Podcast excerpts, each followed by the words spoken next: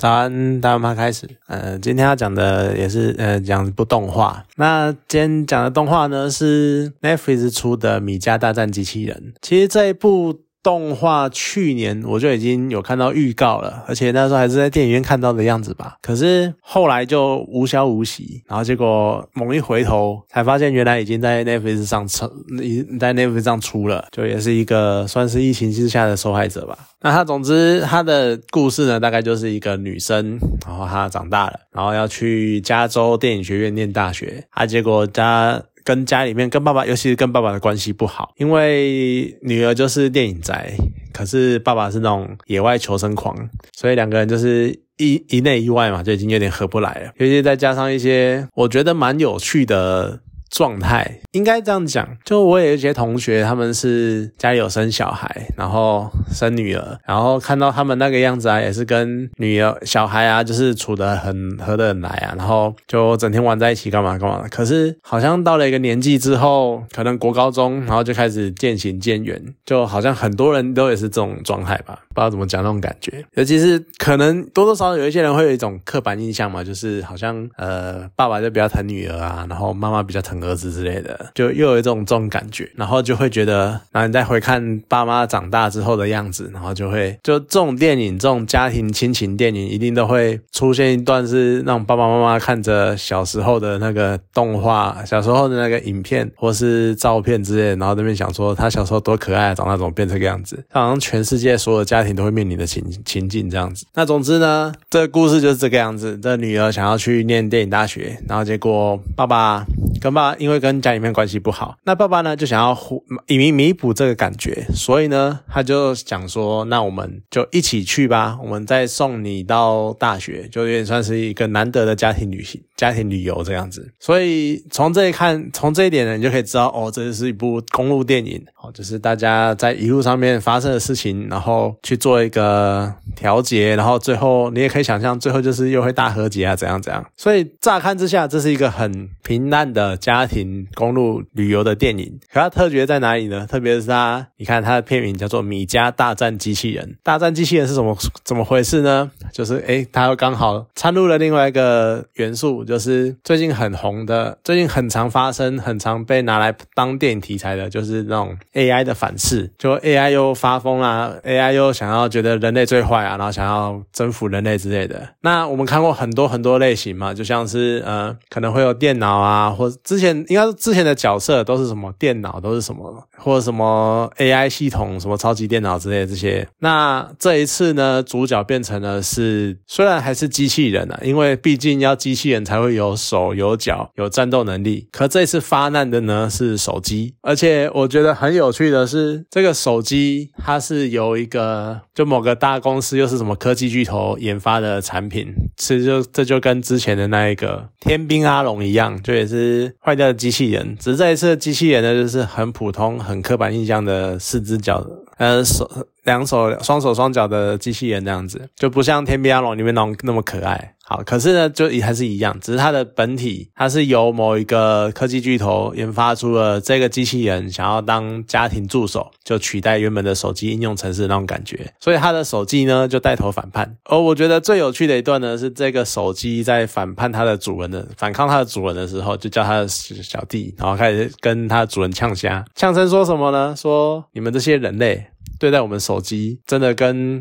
都没有感情，然后像对待什么奴隶一样。那你就去想象那个画面，他就叫他的手下机器人在那个。科技巨头的人类上，人类的脸上那种划划搓搓，划划搓搓，然后一直在嘟他的脸，我觉得超好笑。而且还会讲说什么，你看那，而且你们手油腻腻的，这整个磨好磨满，然后都不不管手机，都不管那个面板的干净或怎样，就是什么东西都抹在上面那种感觉。我觉得那段真的是很好笑，因为那真的就是我们现在对面临智慧型手机的应对方式。就你可以想象嘛，我们都会很用力的那边搓荧幕手，搓电脑，搓手机荧幕。然后那边滑滑滑这样子，我觉得那段真的是很好笑。好，那你看，然后所以呢，诶，就很凑巧的，就全世界呢只剩下米家他们这一家人就留下来，然后又很。阴错阳差的遇到了两个被他们敲坏的机器人，然后从机器人的口中呢，知道怎么样去阻止这场闹剧，阻止这一场机器人的反叛。所以呢，他们就开始踏上了旅程，要去戏谷，然后去破坏这一切的元凶那种感觉，就是去输入关机码，去关掉所有的机器人。那当然，这是一个很单纯的公路电影嘛，很单纯的公路电影。然后，而且又像我刚刚讲的，就是那种有点类似家庭的纠纷，然后父妇女在经过漫长的旅程之后回归就好。然后同时呢，他们又齐心合作的打败了机器人，就是一部这样的电影。其实我觉得有趣的地方就在于，就像我刚刚讲的那种家庭。总是会出这样的状况，而且我都会很好奇那种心态的转变是什么。虽然说这有点像是内省、内置型啊，就是我觉得好像我也是跟家里面也是有一点点疏离，也没有很密切相关的在一起。我觉得那就是一个真的是隔阂吧。尤其是当你在跟家人讲话，在跟尤其是你的父母在跟父母讲话聊天的时候，他们总是会用一种比较高姿态，或者是比较就跟你讲说很讲很多人生大道理。或者是你一定要怎样怎样怎样，然后你一定要照怎样的一个社会的模式在走，你就会听多了，你会你可能有一些部分你会觉得说好像有点道理，可是听多了才是觉得很烦。那甚至于有一些部分是你觉得这时代根本就不是这个样子的，你为什么还要这个样？你为什么还要用这套方式？强加在我的身上那种感觉，所以我觉得可能真的是因为时代在变，所以不管你或者是你的家人，甚至你的父母，甚至于是你未来在二十在几十年后对待你的小孩，也是一样一样的意思。你要去随着时代去做改变，你不会觉得说同样一套你可以永久的。照遵循这一套标准、这一套法则去生存，就总有一天你会跟不，你会跟不同的世代或者是不同的想法的人出现一些裂痕、一些摩擦。其实大部分电影都是在这类型电影都是在讲这样子的，就是大家要开始体谅、互相接受彼此的那种感觉。只是做起来可能真的比较难吧。那当然你自己能不能够去接受这些事情，可能真的也是要看个人的调试跟做法。我只是觉得每次看到这样的电影都。会蛮有趣的，因为其实大家和解的方式都差不多，就是共患难。对，当面临某种危难的时候，大家都会想起来当年那个保护自己的人，或者是自己该保护的人那种感觉。只是好，就不知道真的能够坐下来好好谈的又有几个。对，这也是蛮令人可能惆怅的地方吧。那当然，回到。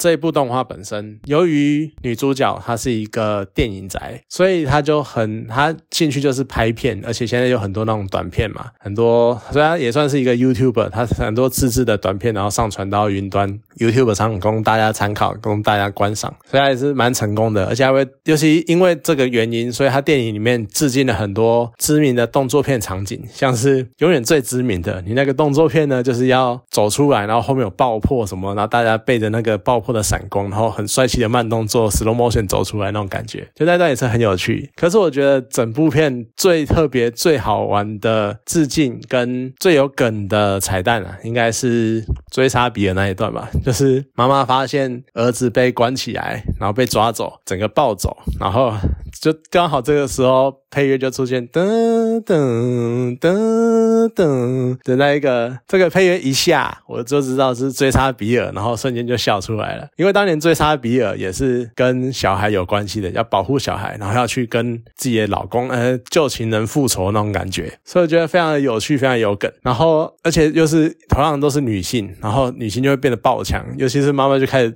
使出各式各样的，比如说武士道啊，或者是拿着拿着刀挥舞啊，然后各种。轻功啊，各种功夫上身那种感觉，就非常的有趣，而且就是直接大杀四方，然后变得超强，而且最后还会就各式各样的那种一身劲装的出场，我觉得很有趣。那总之，它就是这也是我一个比较有注意到的彩蛋呐。那它当然还有很多很特别的地方，而且在配乐的部呃。配音其实也是一个蛮特别的地方，是因为我其实其他人可能都不太认识，可是那一个手机它的名字叫 Pal，就是好伙伴的意思 Pal。然后那个手机呢，它的是一个比较女人的声音，然后那个声音呢，再加上那个腔腔调，我就觉得这个声音好耳熟啊，到底是谁？哦，原来是 Olivia Colman，她是那个。王妃那个王冠第三、第四季的伊丽莎白女王，那也是电影争宠，靠着电影争宠，然后拿下奥斯卡最佳女主角的，也是女王。她的声音就也蛮蛮有趣、蛮好认的，而且她真的很有那种，虽然说她在戏里面的配音的角色是这种，呃，在有点类似大魔王那种感觉，可她讲话的语调跟讲话的方式还是很像像那种。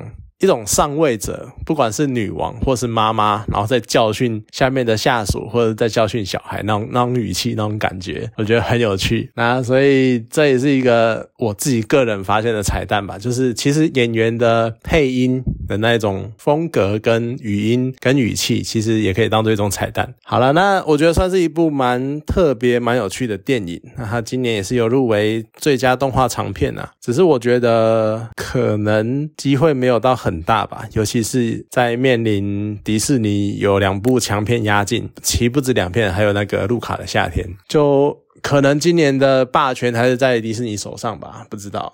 那当然，这也是一部蛮轻松的小品，有空的话也是可以找来看一下。好啦，那今天这部动画就先讲到这边，好，谢谢大家。